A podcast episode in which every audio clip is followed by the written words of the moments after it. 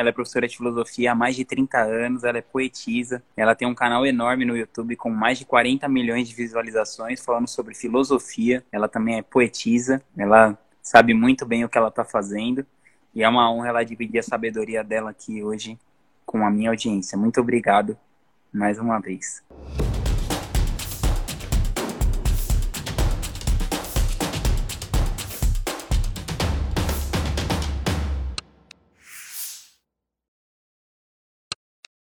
Hoje a gente vai falar sobre estoicismo. Né? Fiquei sabendo que você vai lançar uma masterclass sobre o assunto. Depois eu queria que você dividisse mais detalhes. Mas assim, uh, o estoicismo está meio na moda, assim, né? Nesse, no meio dos empreendedores e tal. Tem muita gente falando sobre isso. Mas eu queria perguntar para você, qual que é, quais são os princípios dessa filosofia e como a gente pode aplicar elas no dia a dia para a gente ter uma vida melhor? Bom, estoicismo é uma filosofia moral. Existem estilos de filosofia ao longo da história, né? Alguns um uhum. pouco mais metafísicos, outros de linha moral, outros um pouco mais materialistas. No caso, a filosofia moral ela trabalha, sobretudo, com essa questão da moralização, do posicionamento do homem em relação a valores morais. Então, esse é um primeiro elemento. Ela fala da formação moral, aquisição de virtudes, a lealdade a essas virtudes, trabalha com a ideia do ensinamento mediante o exemplo que é a ideia da coerência, né? É como se você imaginasse que cada jovem, cada ser humano que se coloca diante da vida, recebesse um cardápio, como num restaurante. E no meio dessas opções que a vida oferece, se houver um ser humano que seja verdadeiramente humano, muda a perspectiva desse jovem que está se colocando diante da vida. Ou seja, um ser humano que seja leal à condição humana, ele coloca um item novo, uma esperança nova no cardápio de cada ser humano que chega se defronta com a vida. Seus verdadeiros ensinamentos se dá através do exemplo, tá? uma moral rígida, uma fidelidade a virtudes. Nós podemos ver um alinhamento com as leis da natureza, também é uma coisa muito forte. O estoicismo acredita que o universo é cosmos e não caos. Ou seja, que a natureza não está brincando, não está jogando dados, como diria Einstein. Ela tem uma certa ordem, ela tem, ela é cosmos e não caos. E ela tem um propósito. E quando o homem confia que ele não é o único ser inteligente da história, que a natureza tem uma inteligência muito superior a dele e caminha a favor dela, caminha junto com ela, a força da natureza está com ele. E existe aí essa interação. Ele preserva a natureza e a natureza o preserva. Então, alinhar as suas atitudes com a natureza é um dos elementos fortes dentro do estoicismo. Nós podemos ver, por exemplo, tomar a humanidade como família, será muito forte em Zenão, que é o criador do estoicismo. Ele considerava que ele era mais do que um cidadão de Chipre ou um cidadão de Atenas. Ele era um cidadão do mundo, um cidadão da humanidade. Isso é muito interessante porque é algo muito revolucionário para a época. É? Pensar em termos de humanidade em plena antiguidade grega não era algo tão convencional assim, eram raros os nomes que pensavam dessa forma, ou seja, já era uma filosofia que pensava em fraternidade lato sensu, compromisso com a condição humana como um todo. Isso é extremamente atual e raro hoje como era naquele tempo. Você não acha isso curioso? Se nós Sim. falarmos aí de, de Zenão de Citium, é terceiro século antes de Cristo. Ou seja, são 23 séculos. Você não considera engraçado que naquela época a gente andasse de biga e hoje ande de avião a jato? Que a gente seja capaz de lançar é, naves espaciais que vão até outros planetas, fazer sondagem, enfim, mas que do ponto de vista humano nós tenhamos os mesmos problemas que temos, tínhamos no tempo de Zenão? Seja, 23 séculos e do ponto de vista humano ainda não consideramos a humanidade como família. Mas de jeito nenhum. E esse nosso isolamento mostra isso muito claramente. A Itália está tendo uma recaída do coronavírus. Estou preocupado com o quê? Vai que alguém traz para cá. Vai que isso sobra para nós. Quem é que está preocupado com os italianos? preocupado com o ser humano, considerando que a espécie humana é problema nosso, é nossa família. Isso é tão raro hoje quanto era no tempo do nosso Zenão de Sítio, ou Zenão Sim. de Chipre.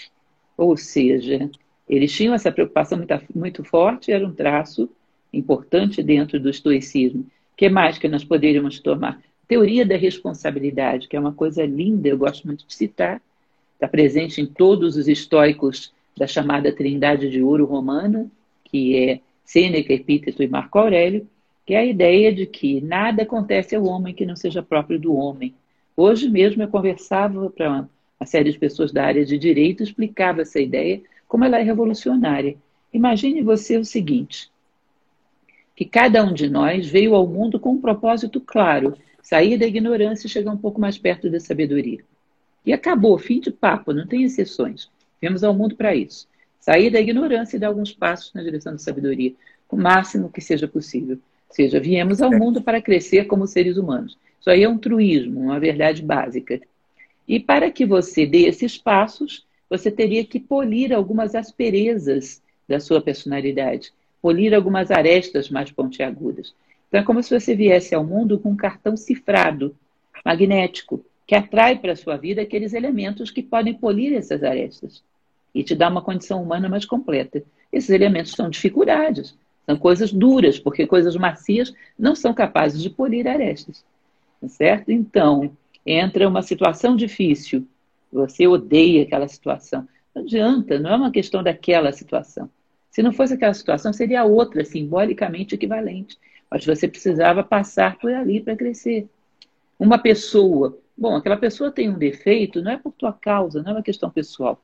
Ela tem um defeito porque foi o melhor que ela logrou ser até agora. Mas ela entrou na sua vida porque você chamou. Ou seja, se não fosse essa pessoa, seria outra, mas você precisaria passar por aí. Para chegar do outro lado maior, um pouco melhor, para cumprir com o propósito da sua vida. Os japoneses, eles têm uma, um detalhe na sua arte que eu acho muito interessante. Quando uma peça de cerâmica se quebra, digamos que você tem uma bela vasilha de cerâmica, novinha, uhum. e ela se quebra, eles pegam esses pedaços e fazem uma liga, uma cola revestida em ouro. O kintsugi, ele faz com que a peça quebrada e reformada fique muito mais bela e valiosa do que ela era quando era nova. Tem um valor de mercado e uma beleza muito superior. E ela não esconde as suas cicatrizes, ela realça com ouro. Eu acho muito interessante esse exemplo do Kintsugi, porque mostra que as cicatrizes que nós superamos cobrindo com ouro nos tornam muito mais valiosos e muito melhores, muito mais belos. Ou seja, as dificuldades não são para jogar os seres no lixo. as dificuldades são para que eles saiam muito maiores do outro lado. Portanto, você não transfere responsabilidades. É, você toma as rédeas da sua vida na sua mão. Nada acontece ao homem que não seja próprio do homem, portanto, nada acontece comigo que não seja próprio meu. Então, essa dificuldade veio porque tinha alguma coisa a me comunicar. Então, Muito dá legal. uma postura totalmente diferente. Você concorda comigo que a gente vive a teoria internacional da irresponsabilidade? Tudo que acontece comigo é culpa de alguém? Ou seja, numa relação de emprego é o patrão, numa relação de casamento é a sogra, numa relação, sei lá, política é o governo, numa relação, às vezes, de crenças, é o diabo, sempre tem alguém para você jogar a culpa, você não se responsabiliza por nada. Bom, isso pode ser cômodo e confortável, mas tem uma contraindicação grave. Se o outro é que é responsável, ele é que tem que mudar, e não eu. Então eu não mudo nada e não cresço absolutamente nada. E uma pessoa que não se responsabiliza por nada que acontece na sua vida, como a gente poderia chamá-la? Um irresponsável. É isso. Então, essa ideia de que tomar as rédeas da sua, sua vida, assumir a responsabilidade, marca o início do crescimento. Epíteto fala sobre isso. A extinção da culpa marca o início do progresso moral. Não tem culpados, tem responsáveis. Eu sou responsável pelo que me acontece. A minha necessidade de experiência trouxe isso para mim. Portanto, deixo aprender com isso, porque senão vou ficar que nem menino de escola repetente de série, né?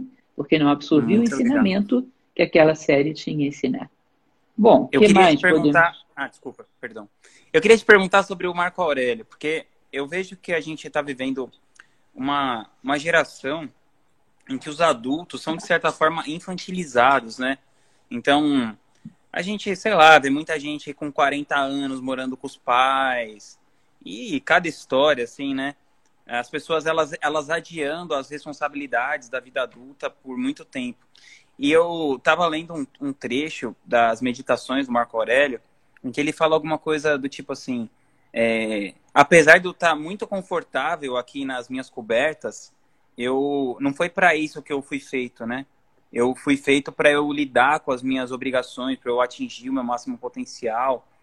E você pensar bem, né? O cara, ele era o imperador, ele não precisava sair da coberta, ninguém ia, ele não ia ter uma consequência imediata, né? Ninguém ia ficar cobrando ele porque ele não acordou cedo, porque ele não foi fazer os afazeres dele e tal. E como você acha que a gente pode incutir esse espírito de ter um pouquinho dessa noção, igual você falou, do todo, né? Como o Marco Aurélio, de uma certa alteridade, né?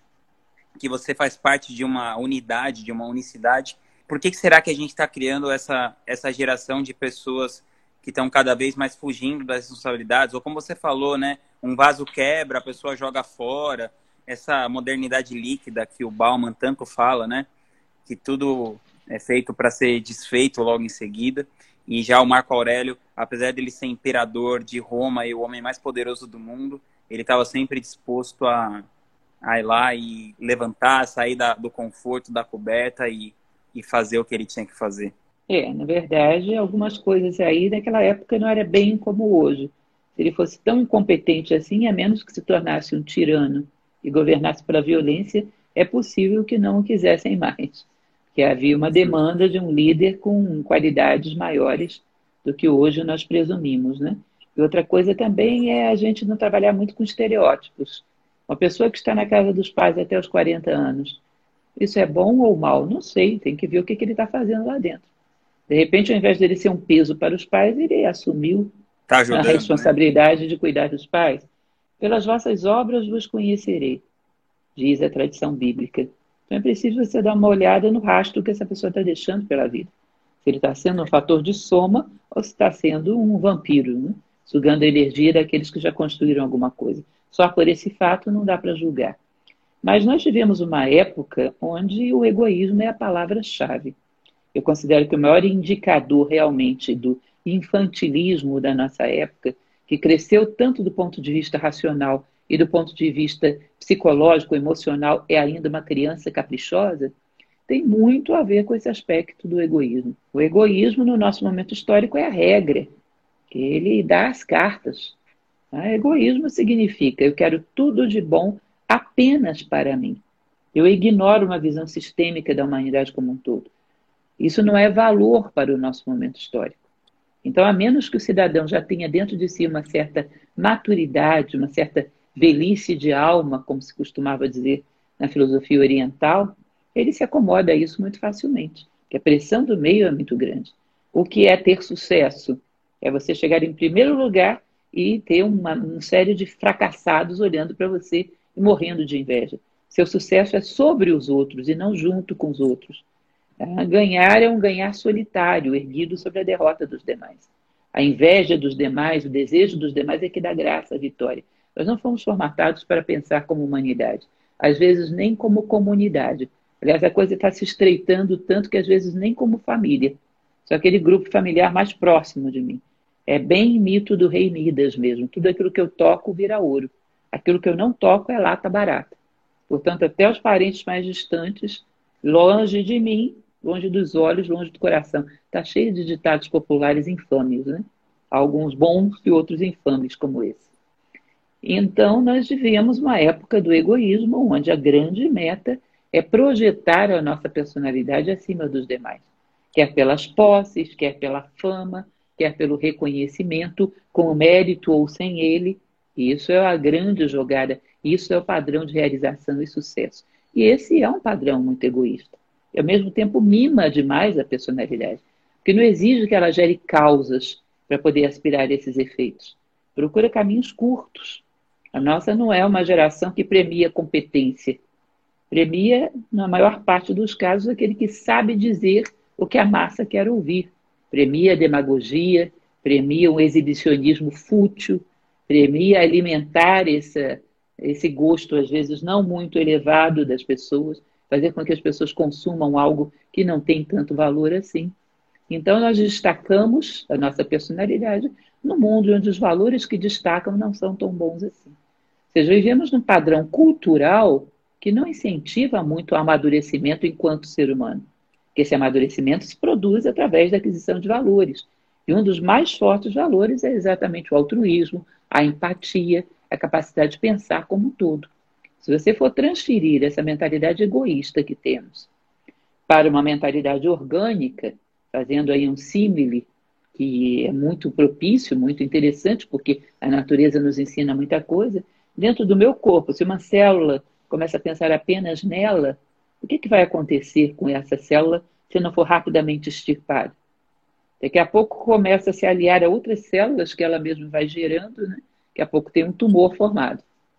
Pode matar todo o corpo inclusive, morre junto. Então, essa falta de preocupação com o todo, cada um pensar por si, condena a vida da humanidade a um estado altamente doentio, quando não letal. Mas nós não refletimos sobre essas coisas.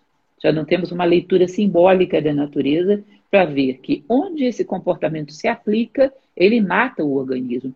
E que a humanidade é um organismo. A vida social é um organismo.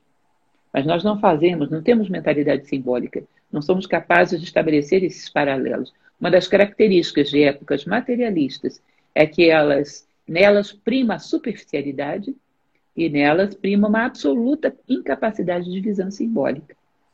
E nós estamos no auge disso, viu, Rodrigo? De uma maneira que chega a ser meio absurda, meio irritante. Sabe uma coisa que eu não aguento mais? Deixa eu te confessar muito secretamente. Eu não aguento mais o pessoal vir me dizer que foi abolido do currículo escolar contar contos de fada, porque o príncipe da Branca de Neve beijando ela é assédio sexual. Isso me mata. porque, pelo amor de Deus, é primário demais, até uma criança desconfia disso que um príncipe que beija a Branca de Neve é o mesmo simbolismo da criação de Adão na Capela Sistina. É o dedo de Deus tocando o dedo do homem, levantando ele da horizontalidade da matéria. É o toque do Espírito que levanta a alma humana da sua horizontalidade na matéria. Porque o horizontal é sempre associado à matéria e o vertical sempre é o Espírito. Então, aquele toque que faz com que esse ser se erga. Você percebe que o Adão já está se erguendo para tocar o dedo de Deus esse toque da essência do homem, desse eu mais profundo, que é capaz de despertar a nossa consciência desse adormecimento, dessa né, espécie de alienação na qual ela foi mergulhada. Então, é característico de momentos materialistas que ninguém sabe ler mais nada simbólico. Tudo é tomado literalmente. Você ah, transita bastante pelas redes sociais, talvez tenha passado por isso também, que eu passo ter maior cuidado para não colocar nada que seja nem levemente simbólico, porque vai ser interpretado ao pé da letra, vai ser mal interpretado. Não tenha dúvida. Inclusive porque ainda existe uma predisposição para procurar elementos para criticar, que é um outro elemento muito característico das pessoas quando estão frustradas. É uma forma de fugir dos seus próprios defeitos e é procurar defeitos nos demais. Como você acha que um estoico usaria as redes sociais hoje em dia? Você acha que um estoico usaria as redes sociais? Você acha que existe um jeito é, de usar isso de uma maneira saudável? Como que você pensa em relação a isso? Olha, se eu dissesse que não tem, eu estaria sendo altamente incoerente, porque eu uso. Você sabe que a gente está com 435 palestras no canal da Nova Acrópole no YouTube. No, no Acrópole Play, que é a nossa plataforma de streaming, que a gente gerou para gerar recursos para as nossas obras sociais, nós devemos já ter mais de 100 com palestras também, conteúdos de todos os tipos. Né? Eu tenho usado de tudo. Eu sempre brinco com os meus alunos que o sonho da minha vida era ver Platão no Twitter. Você já pensou? Bom dia, você já saiu da caverna? Lógico, as, as redes Legal. sociais são um meio de comunicação. Agora, se você tem alguma coisa para comunicar ou não, isso é um problema seu. Ah, mas as pessoas viciam, ficam horas a fio aí. Por que viciam? porque estão procurando banalidades para fugir da sua própria vida. Porque pessoas que gostam da sua vida, que vivem valores, não tem por que fugir para lugar nenhum. Então, o fugir para alguma alienação é próprio de uma vida insípida, que nós estamos tentando de todas as formas fugir dela. Se a tua vida tem sabor, você saberia dar a justa medida para uma rede social, mas estar ligada à sua vida, amá-la. E quem não gosta da sua vida e quer fugir, foge até com sinal de fumaça. Não precisa de rede social. Sempre fugiu. Esses dias eu estava lendo um livro maravilhoso do século XVII, que é de Baltazar Gracian, A Arte da Prudência. Ele dizia: os homens que não valorizam sua vida, fogem para todos os tipos de evasões que a vida possa oferecer. Rapaz, isso era século XVII, 1600 e pedrinha. Não tinha Facebook e as pessoas estavam fugindo. Por quê? Porque já tinha gente achando a sua vida insípida e fugindo para todo tipo de alienação. Ou seja, quem quer fugir, vai fugir. Claro que a rede social oferece um meio mais colorido, mais fácil. Agora, se a pessoa ama a sua vida e tem um vínculo de missão com ela, você pode oferecer o que for, ele não vai fugir, porque ele gosta de onde ele está. Colocar uma pessoa no paraíso e deixa todas as portas abertas para ela fugir, só se for um estúpido. Não é isso? E por que, que a nossa vida é tão insípida? Isso é uma responsabilidade nossa, não das redes sociais. Portanto, eu sempre conto uma piadinha extremamente sem graça, você me desculpa, mas ela é tão Não, propícia para essa matéria como. Conta aí, conta aí. Conta a piada. É a história do rapazinho apaixonado que foi visitar a sua noiva, planejando casamento e tudo mais. Quando ele chega lá pela janela, ele vê que a sua noiva estava aos beijos com outro homem no sofá. Ele fica revoltado e toma uma decisão radical: vende o sofá. Ou seja, você percebe que é mais ou menos o que a gente está fazendo? Vamos nos livrar das redes sociais. Está querendo vender o sofá. Eu entendo isso como um anúncio nos classificados. Vende-se sofá. É evidente que o ser humano vai continuar fugindo da sua vida. Para outras vias, por outras vias talvez até piores. Às vezes por vícios graves, com efeitos letais. Ele vai fugir da sua vida. É, a solução é encontrar uma forma do ser humano gostar da sua vida, se envolver, se comprometer com ela, ou seja, voltar a valorizar a vida humana, voltar a fazê-la, fazer com que ela tenha algum sabor, uma finalidade, um propósito que vale a pena. E disso trata a filosofia. Sim. O estoicismo tem quatro virtudes principais, né? A coragem, a justiça, a temperança e a sabedoria. Como que você acha que seria um, um primeiro passo para a gente passar a desenvolver é, essas virtudes e, e deixar de, de, de buscar esse escapismo, né? Que você acabou de dizer, seja pelas redes sociais ou por algum outro vício, enfim. Que que você, como você acha assim, a pessoa quer desenvolver essas quatro virtudes?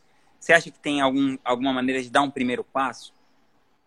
É, na verdade, essas quatro virtudes não são propriamente estoicas, elas são platônicas. E claro, os estoicos herdam muito da tradição platônica mas elas são de origem platônica. Platão, no seu diálogo A República, ele fala sobre essas quatro virtudes: a coragem, a justiça, a coragem ou o valor, a justiça, a temperança e a prudência. Uhum. Ah, tá. Eu achei que era sabedoria. Prudência ou sabedoria, que são sinônimos, ah. são a mesma coisa. Ah, bom, a definição platônica ele dizia que coragem era manter o domínio da razão em situações limite de medo ou de desejo. Ou seja, autocontrole, autoconhecimento e autocontrole.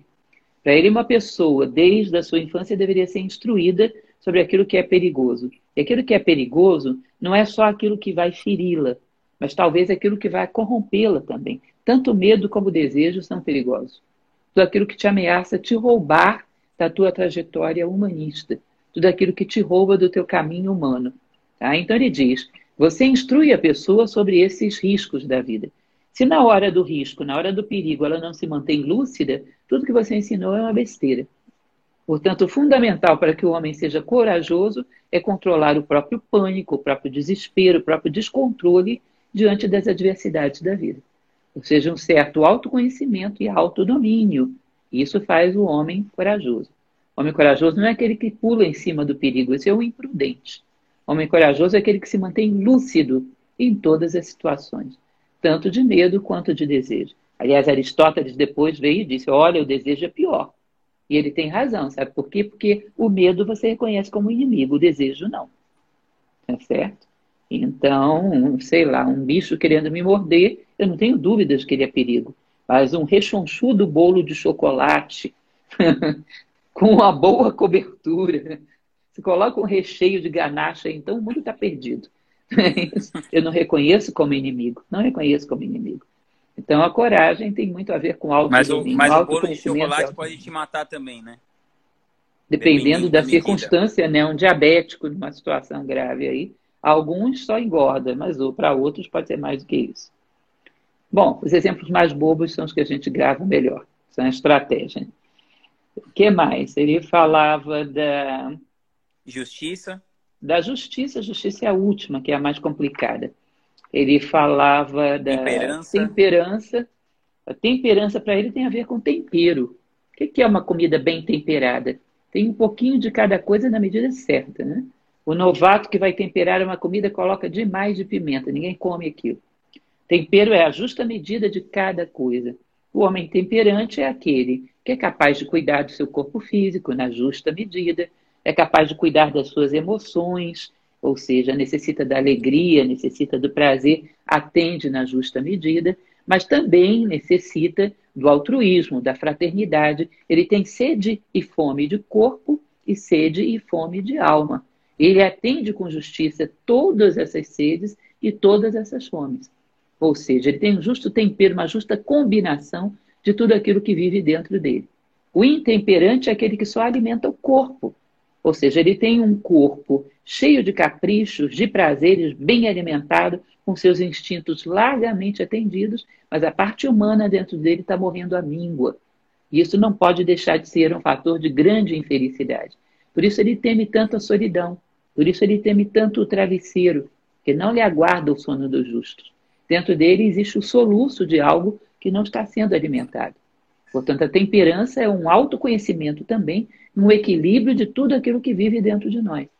Da mesma maneira que mimamos e atendemos os desejos do corpo, talvez um pouco menos para o corpo, para ser a justa medida, e um pouco mais para essa sede de alma que todos nós temos.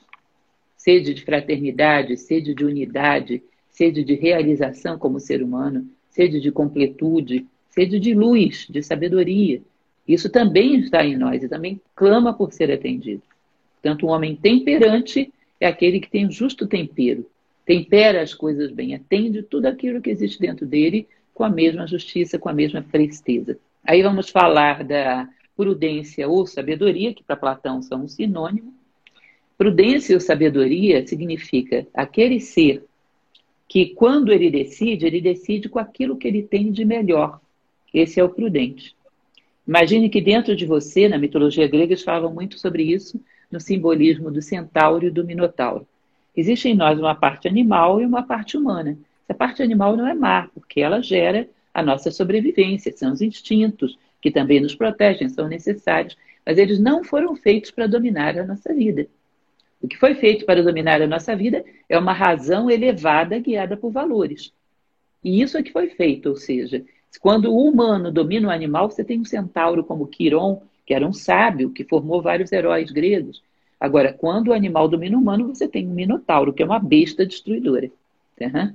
Então, sábio é aquele que, quando vai decidir, ele eleva a sua consciência para aquilo que ele tem de melhor. Ou seja, aquele momento de altruísmo, aquele momento em que consigo pensar na dor do outro, na dor da humanidade, aquele momento em que sinto essa dor e quero contribuir para que o mundo seja um pouquinho melhor porque eu existi. Esse ponto de consciência é o ponto no qual eu devo decidir.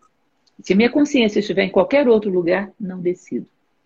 Conta-se que uma ocasião, um jovem que trabalhava para Platão cometeu um erro muito grande, era uma pessoa que ele confiava muito, e cometeu um erro muito grande que o ofendeu muito. Ele saiu de casa, foi até a, a academia, pediu que seu sobrinho Espeusipo fosse lá e julgasse aquele rapaz para o bem dele, porque ele, naquele estado de consciência, negava-se a julgar. Ele estava se sentindo magoado e ferido, portanto não seria justo. Com a consciência naquele ponto, ele se negava a julgar. Você percebe como isso é um preceito de prudência? Você decide com aquilo que você tem de melhor. E quando a consciência está em outro lugar, nesse ponto, eu não decido. Imaginem, mais um exemplo bobíssimo. Esse é o top 10 das bobices da Lúcia. Mas, que também é muito bom para gravar.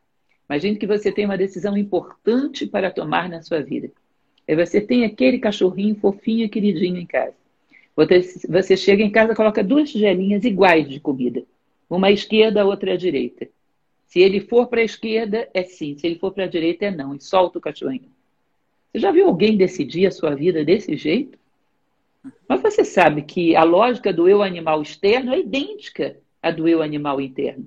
E se você está tá decidindo a partir da cólera, do egoísmo, de interesses pessoais vulgares, você está soltando o cachorrinho dentro de você e deixando ele tomar decisões. Isso nunca será um homem prudente, nunca será um homem sábio. Então, prudência e sabedoria, até o próprio Baltasar Graciano, seu livro A Arte da Prudência, algumas vezes é chamado da arte da, a arte da sabedoria, porque elas são sinônimas para o mundo clássico. Então, seria esse que, na hora de decidir, decide com aquilo que ele tem de melhor. E, por fim, vem a justiça, que é o mais complexa. A justiça, para Platão, é dar a, a cada um aquilo que lhe corresponde. Ou seja, cada coisa no seu lugar, não há mal no universo. Lembra muito a prudência, né? Ele, quando constrói a república, ele fala isso, inclusive, na cidade. Dar a cada um aquilo que lhe corresponde, para que se realize, para que cresça. Então, dentro de nós, há um papel para o corpo físico, tratá-lo com toda a justiça, dar o que lhe corresponde. Há um papel para o nosso corpo energético, que também há que ser tratado com justiça. Os gregos representavam isso com três mundos o mundo físico, que era o soma, o mundo psicológico, que era a psique, e o mundo noético, que era essa essência, essa alma humana, essa consciência no ponto mais elevado. Dar a cada um aquilo que lhe corresponde. E o que corresponde ao nous, a tua essência, guiada pela razão mais pura, mais altruísta, é governar a sua vida. Coloque ele aí. Platão é muito ousado nessa parte da República, que eu amo demais. Olha, sou você sabe fã-clube daqueles de torcida de futebol americano? Sou eu com Platão. Eu sou muito fã dele. Muito fã. É um caso perdido. e ele fala a respeito... É um amor questão. platônico. É um amor platônico. Isso é uma boa expressão. Tem um amor platônico. E ele fala a respeito dessa questão de que nada é mal em si. Mal é o uso que você faz das coisas. Claro que eu estou usando exemplos meus. Mas, por exemplo, se você imagina uma faca, ela é boa ou má? Na mão de um bom cozinheiro é excelente, na mão de um serial killer é terrível.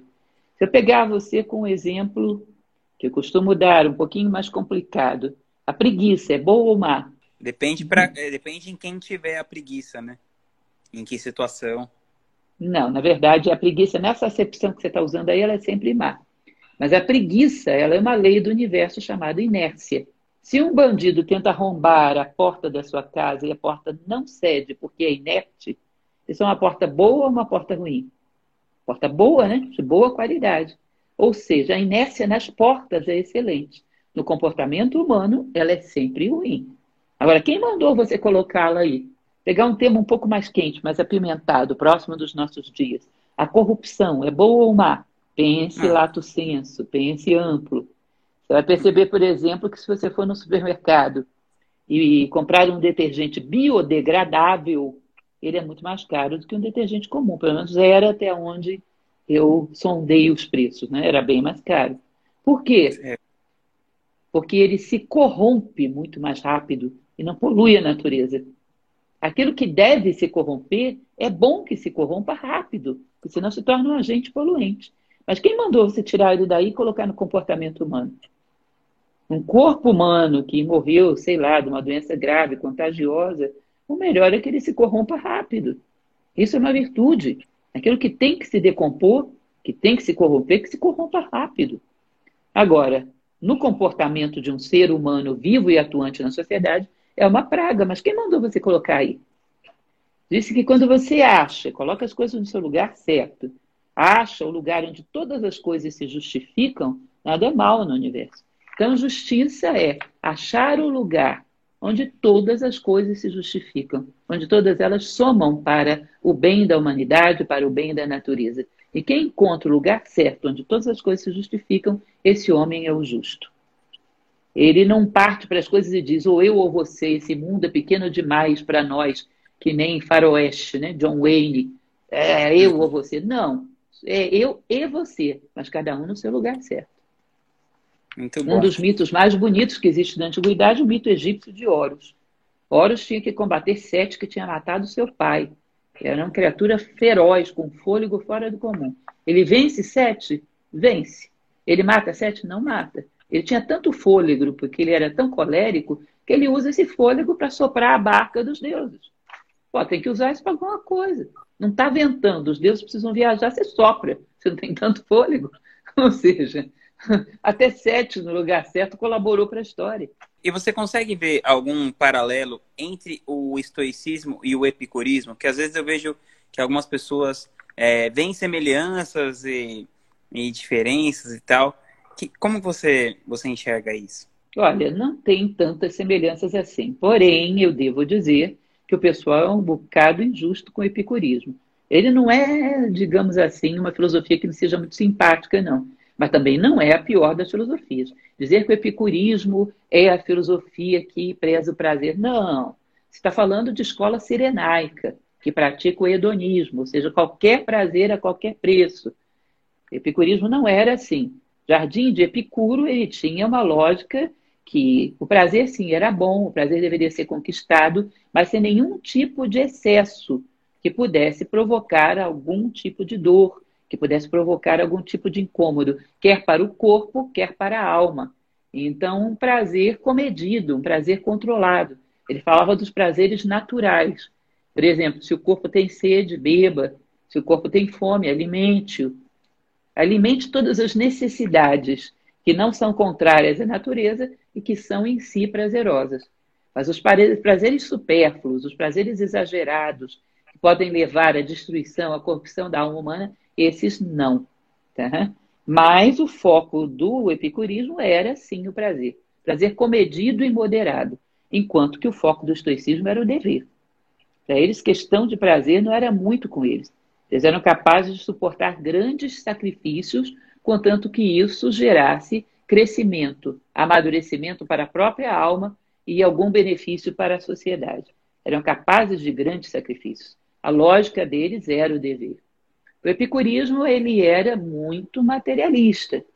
Ou seja, quando morremos somos realmente extintos e não tem mais nada e acabou. E se os deuses existem, eles estão vivendo lá na deles, não estão nem, nem aí para vocês. Que é engraçado, porque o argumento que ele sustentava isso é um argumento muito insólito. Como os homens são imperfeitos e os deuses são perfeitos, se eles olharem para os homens, vão ficar imperfeitos nos seus pensamentos.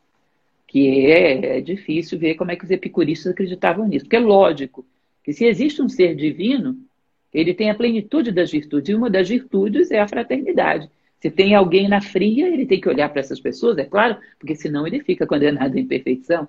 Mas não era isso que os estoicos pensavam. Se existem deuses, eles são absolutamente indiferentes aos homens. Já não os estoicos.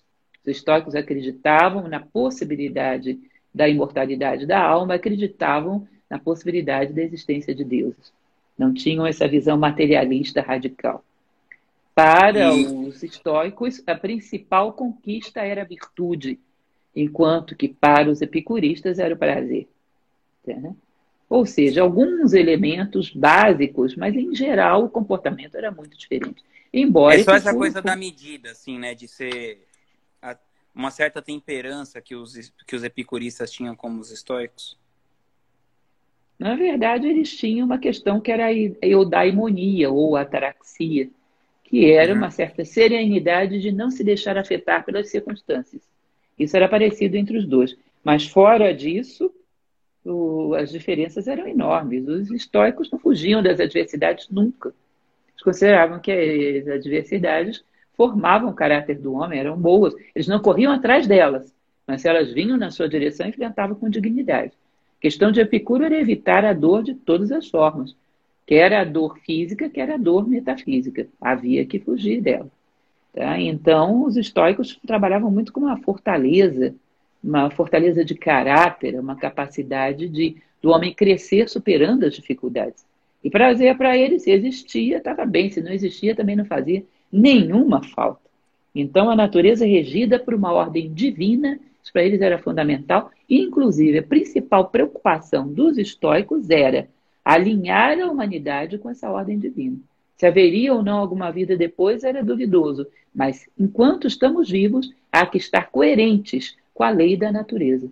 Isso para eles era um princípio fundamental. Não havia essa perspectiva de ordem divina nem de alinhamento com nada. O referencial dos epicuristas era o prazer moderado e uma vida serena. Para eles, felicidade era serenidade e paz. Portanto, nada que perturbasse essa serenidade e essa paz poderia ser feito. Tá? Mas, como eu dizia antes, está longe de Epicuro ser esse bicho que, às vezes, de maneira pouco, um pouco conhecimento, pintamos. Epicuristas pregavam a moderação. Inclusive, existe uma carta muito bonita de Epicuro a Meneceu, onde ele prega a moderação no sofrimento pela perda do seu filho, pela perda de um ente querido. E dá muitos argumentos que são muito bonitos, é um texto que vale a pena conhecer. Eu estava lendo também um, um pouco do Marco Aurélio, ele fala em um determinado trecho lá das meditações que o que impede o caminho dá, se torna o caminho, né?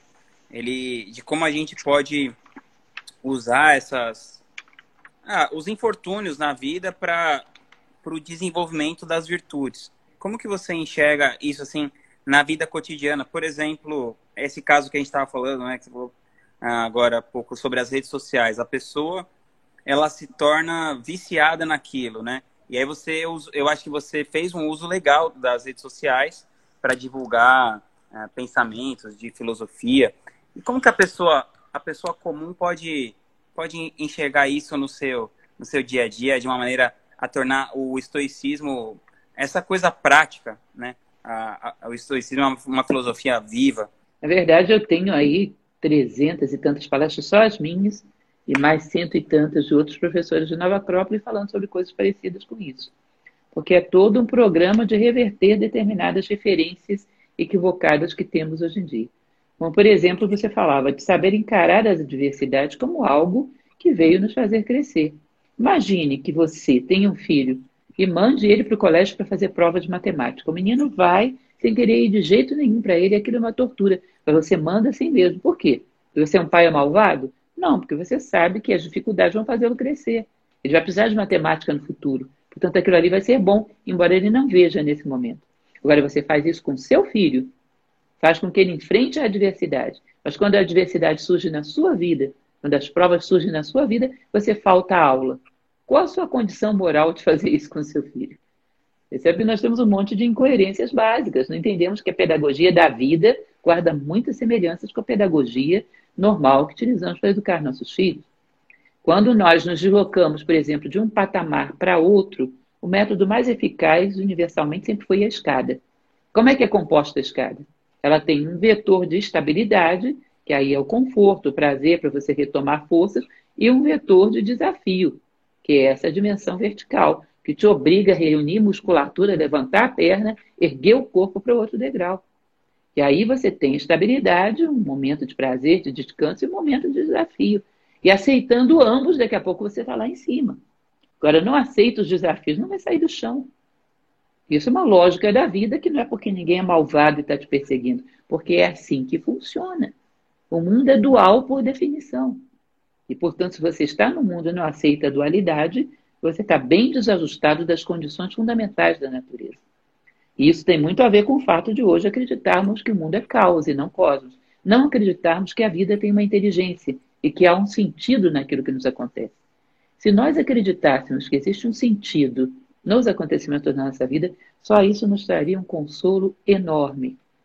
Só isso nos traria uma capacidade de confrontar as circunstâncias enorme. Mas nós entramos num momento onde acreditamos que tudo é caos, que o único ser inteligente aqui somos nós e que temos que consertar essa bagunça. Ou seja, vivemos em luta contra a natureza. Isso é anti-estoico ao máxima expressão. Portanto, teria muita coisa, muitos conselhos que os estoicos poderiam dar, que seriam com certeza de grande validade para os nossos dias atuais, inclusive porque o estoicismo é uma filosofia para tempos de crise. O estoicismo é uma filosofia que nasceu no momento em que a Grécia estava em decadência, depois pega um momento moral muito duro também em Roma. Tá? Ela é uma, uma filosofia de restauração moral. Quando a metafísica já está muito distante do homem, porque ele não domina os níveis básicos morais, o degrau moral é uma pré-condição para o degrau metafísico. E é exatamente o que a gente está vivendo. Tá? Temos que tratar agora de cortar as amarras que nos prendem ao chão, se quisermos nos elevar e ver coisas mais nobres, mais elevadas. Portanto, os, o estoicismo nasceu para momentos como esse. Os estoicos, pelo menos assim que eu sei, o Sêneca e o Marco Aurélio, eles, eles eram muito. Uh, eles, eles tinham diários, né? Eles todos os dias escreviam diários. Tem aquela coisa de você escrever amanhã o que você pretende no dia e na noite você, fa você né, fazer um review ali do que aconteceu no seu dia. Você pode falar um pouquinho sobre essa prática e a importância disso na filosofia estoica, de se manter um diário? É, Marco Aurélio mantinha suas meditações, que o único livro que restou dele era um diário. Eu não sei dizer quanto a Sêneca, não sei se ele tinha esse hábito, mas esse hábito é, na verdade, inaugurado na escola de Crotona, de Pitágoras. Ele pedia aos seus discípulos que fizessem isso. Nós temos um preconceito muito grande com o diário, porque o diário hoje virou anotação de banalidade. É adolescente escrevendo lá com aquela letrinha redondinha. Querido diário, hoje comi batata frita. A gente fica com horror daquele negócio. E diário é um elemento muito necessário, muito interessante dentro de uma escola de filosofia e é muito recomendado. Por quê? Imagina que você tem um propósito, um sentido de vida. Eu quero chegar lá. Quero sair daqui maior do que eu entrei. Quero ser um fator de soma para as pessoas que estão à minha volta. Quero agregar valor ao mundo. Pronto, eu fixei o meu propósito, meu sentido de vida. Todo dia eu tenho que dar uma olhadinha se eu estou caminhando para lá, ou se eu fiquei parado, ou se eu dei um passo na direção contrária. Porque um passo dá para corrigir amanhã. Agora, se eu dou vários passos na direção contrária, pode chegar um momento que a minha vida já não dá mais tempo de chegar lá, já não dá mais para corrigir. Então, o diário, a finalidade principal dele é avaliar o que eu fiz do meu dia que foi coerente com o meu sentido de vida, eu dei um passo na direção dele, porque mesmo quando eu dou um passo na direção contrária, isso pode ser útil quando eu analiso. Porque eu vou parar para pensar o que havia de aquele lugar tão atraente que eu troquei o meu sentido de vida por aquilo. Troquei a minha própria identidade por aquilo. E aí eu começo a me precaver. Toda vez que eu cruzo com coisas dessa espécie, eu abandono o meu sentido de vida, eu traio a mim mesmo. Eu começo a bolar uma estratégia para um dia passar por isso e não ser arrastado seja, o diário traz a consciência para dentro do seu dia. E além do mais, ao longo do dia, quando surge a tentação de fazer alguma coisa que contraria muito os seus princípios, a tua consciência vai sinalizar: olha, isso não vai passar batido. Você vai ter que confrontar isso na hora do seu diário. Vai ter que assumir isso e explicar a si próprio por que fez. Ou seja, a lembrança do diário é um alerta que vai, opa, aí não. Isso vai me custar muito caro. Não tem como justificar isso diante da minha consciência esse meu momento de vida interior que o diário proporciona, não tem como justificar um ato como esse. Tá? Então, era muito preconizado. E realmente é um elemento que, se você souber fazer, pode te ajudar muito. Nada de banalidades nem futilidades. Em relação ao meu sentido de vida, é o que eu fiz hoje. Isso é fundamental do diário. Muito legal. E eu queria que você contasse um pouquinho é, sobre. Você vai lançar um curso, uma masterclass sobre o estoicismo. Queria que você contasse aqui para o pessoal como é que vai funcionar, se você puder. Essa é uma ideia um pouco ousada que eu sempre quis fazer. E que é mais ou menos o que a gente faz em Nova Acrópole. Nova Acrópole, você vai estudar a filosofia de todos os períodos, mas todo o círculo básico, o ensinamento do primeiro nível, por exemplo, é pega os problemas do mundo e do homem atual e vai na filosofia e vê que respostas ela pode trazer para isso.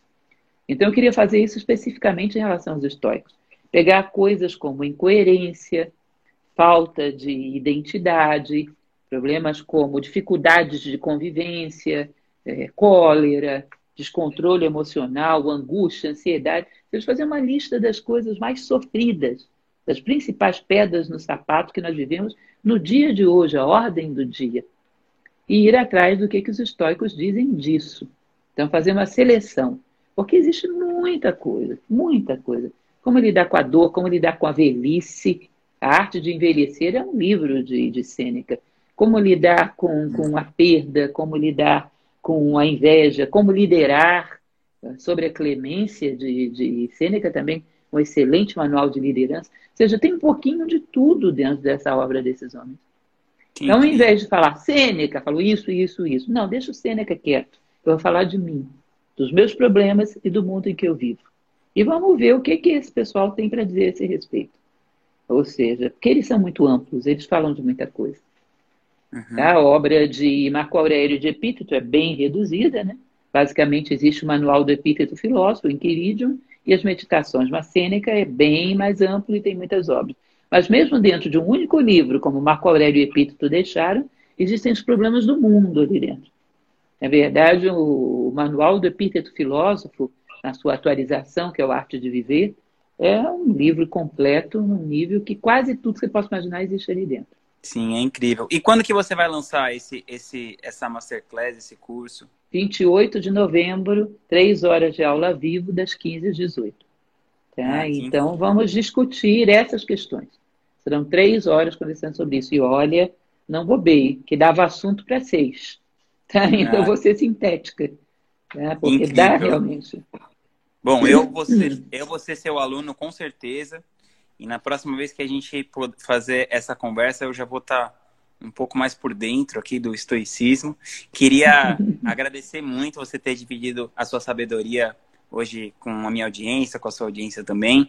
Pedir para quem aprendeu alguma coisa aqui, alguma coisa que vai aplicar na sua vida, para tirar um print aqui, marcar eu, marcar a professora uh, e colocar ali o que, que você aprendeu, o que, que você pode aplicar na sua vida daqui para frente com essa aula. E dia 28 de novembro, às 15 horas, provavelmente as informações vão estar ali no, na, na bio da professora ali, no, na, vai ter a, a, as informações no Instagram dela. E quando sair, você manda no meu direct, que eu mando para os meus alunos, para a minha audiência aqui.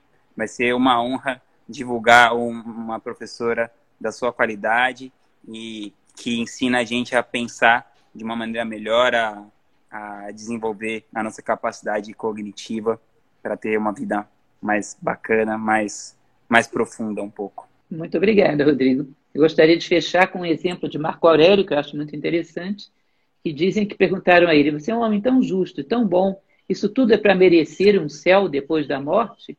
Ele disse: Olha, tem duas possibilidades. Pode ser que haja um céu depois da morte, então é bom ser justo para merecê-lo. Pode ser que não haja nada depois da morte. Então é bom ser justo, porque essa é a única oportunidade que você tem de ser. E não existe nada mais maravilhoso do que ser justo. Então, quando a gente aprende a ter essa tônica de amar os valores humanos, valores humanos, bondade, justiça, fraternidade, são mais saborosos do que chocolate e belga. Né? São as coisas mais deliciosas da vida. Quando nós aprendemos a amar aquilo que é próprio da vida humana, não há mais evasão, não há mais coerção obrigando o homem a ser aquilo que ele deve ser. Ele faz por vontade, por motivação, por gosto. Além disso, gostaria de convidá-los todos a conhecerem o nosso trabalho na Nova Acrópole, é claro. Somos uma escola de filosofia prática que trabalha para tornar a filosofia vivencial. Chamá-los para conhecer o nosso site, que é o www.acropole.org.br e também o nosso canal da Nova Acrópole no YouTube. Temos lá hoje 435 palestras, todas maravilhosas e que podem te ajudar muito, te dar conselhos sobre os aspectos mais variados da vida. Muito obrigada e espero te ver lá realmente no curso. Um Com certeza, vou estar lá. Um beijão, até mais. Tchau, tchau. Até mais, obrigada.